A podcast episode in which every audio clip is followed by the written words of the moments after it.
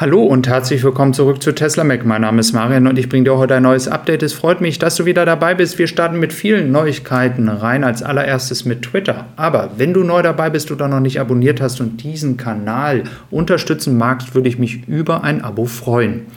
Ja, dieses Schreiben, dieses ist öffentlich geworden auf Twitter. Wenn es dann auch wirklich echt ist, schaut es so aus, als wenn Elon Musk endlich von diesem Twitter-Deal zurückgetreten ist. Ich persönlich, und du kannst gerne deine Meinung in den Kommentaren dalassen, bin sehr froh, dass dieses der Fall ist, denn jetzt kann sich Elon Musk auf die Herausforderungen, die Probleme auch in dem Thema Tesla, weil es gibt genügend Dinge, an denen man arbeiten kann und die man noch besser machen kann, kann er sich darauf konzentrieren. Gleichzeitig ist die Anzahl der Bots wieder massivst angestiegen. Das war ja auch eines dieser Themen, ähm, die ja die Frage aufgeworfen haben, ob man wirklich Twitter kaufen sollte. Die Frage, wie viele ähm, Accounts sind eigentlich Bots und wie viele sind wirklich echt. Also starten wir rein mit Grünheide. Ähm, hier auch nochmal Danke an Tobias Lind. Es gibt nämlich gleich noch ein aktuelles Bild von Samstag von der Fabrik, äh, wo wir ja die Batterieproduktion sehen werden und von den Autos. Ab Montag wird die Produktion ja gestoppt. Dann wird es das Upgrade zur Produktion geben. Wir können danach erwarten, dass dann auch die Gesamtproduktion locker über die 2000, 2500 Autos pro Woche gehen sollte. Ähm, jetzt sehen wir hier noch ganz viele Model Y Performance in weiß, ganz hinten links noch welche in schwarz. Also wenn du einer von denen bist, die auf ein Model Y Performance Weiß warten, ähm, dann wird wahrscheinlich nicht diese Charge an dich gehen, denn vorwiegend werden ja derzeit erstmal ausländische Kunden ähm, beliefert und dann am Ende des Quartals sind ja die deutschen Kunden aus Grünheide dran.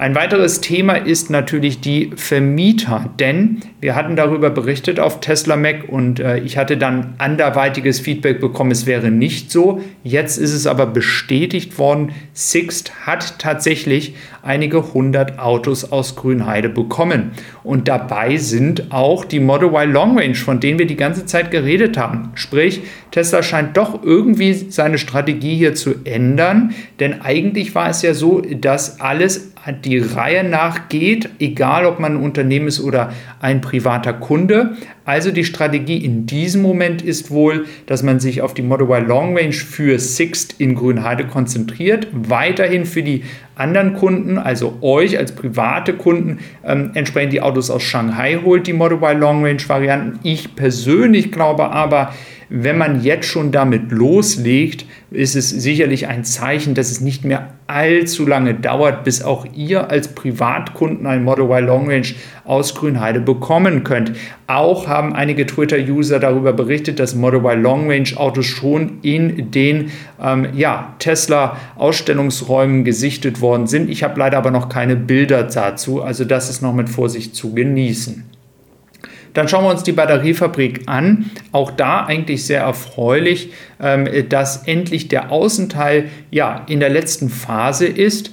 Sprich, ich gehe davon aus, dass spätestens Anfang September dann wirklich der Innenausbau stattfinden wird ähm, und dann in das vierte Quartal rein auch schon viel innen drin, Thema Maschineninstallation ähm, und so weiter, ähm, dass das dann schon losgeht und hoffentlich dann Ende des vierten Quartals die Testproduktion läuft und somit dann Richtung Ende ersten Quartals nächsten Jahres vielleicht auch die ersten Batteriepakete in eine Standardvariante Model Y gehen.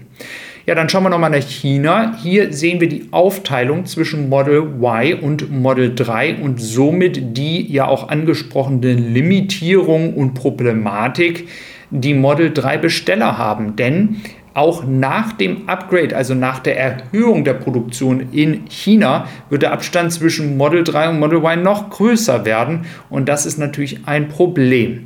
Ja, hier sehen wir ganz, ganz viele Autos in China, insgesamt 3300. Ich hatte gestern darüber berichtet, nochmal für all die, die neu dabei sind. Ihr seht solch ein Chrom, aber das ist eine Schutzfolie. Nur nochmal zur Erinnerung, weil manche denken, das sind alte Aufnahmen und ich ähm, fake hier irgendwelche ähm, Autos, die angeblich da stehen. Nein, das ist eine Folie. Dann schauen wir hier nochmal auf einen äh, netten Twitter-User, der nochmal seine ja, Frustration und äh, seine Erfahrungen mit den verschiedenen Lieferzeiten mitgeteilt hat. Und äh, ihr habt das sicherlich ja auch gemerkt. Ähm, dass immer öfter die Lieferzeiten wie verrückt hin und her gehen. Und ähm, ich kann tatsächlich da nur noch empfehlen, jetzt einfach geduldig zu sein und das eigentlich auch ehrlich gesagt nicht mehr für voll zu nehmen und wirklich einfach nur noch abzuwarten, ähm, bis die Wind zugeteilt wird. Weil ehrlich gesagt, ihr seid ganz, ganz lieb und fragt mich auch immer, glaubst du dann, dass das Auto jetzt früher kommt? Das kann ich dir tatsächlich nicht sagen. Ich glaube aber, dass Leute, die eine Auslieferung zum Beispiel Januar nächsten Jahres haben, noch das Glück haben können, durch die erhöhte Produktion in dieses Jahr zu fallen. Das ist das, was ich glaube. Wir werden jetzt sehen, wenn es keinen Lockdown mehr gibt, dann könnte das auch tatsächlich passieren.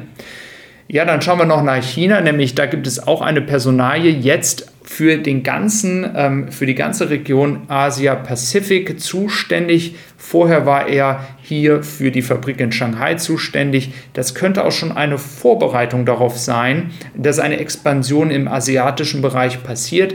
Also er hier ähm, nicht mehr nur noch die Fabrik in Shanghai ähm, ja, beaufsichtigt in diesem Falle, sondern dann auch zukünftige Fabriken, ob es eine Batteriefabrik oder Autofabrik ist, mal dahingestellt, im asiatischen Bereich dann ähm, ja, beaufsichtigt. Hat auf jeden Fall sehr, sehr gute Arbeit geleistet, muss man sagen.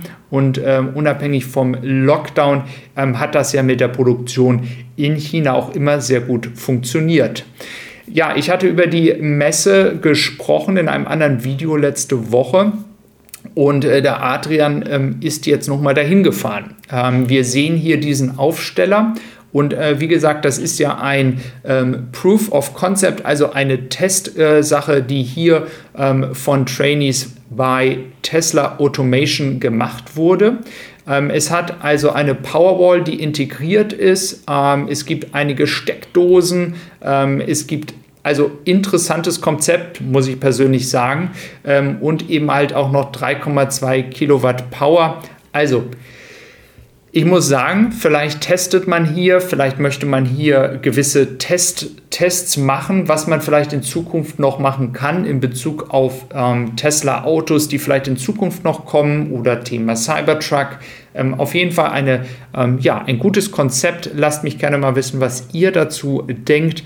Und dann schauen wir einfach mal, was in Zukunft noch kommt. Spekulativ natürlich auch noch zukünftige Produkte, die vielleicht unabhängig von einer günstigeren Variante oder einem Robo-Van oder anderen Produkten noch kommt. Da könnte das natürlich alles noch eingesetzt werden. Ja, wenn du, wie gesagt, einen Tesla demnächst bekommst oder entsprechend schon einen hast, kannst du immer noch gerne bei Tessie Supply vorbeischauen. Hier also nochmal Werbung als Disclaimer und 15% Rabatt bei einer 5er-Kombo. Ich danke dir, bis dann und tschüss.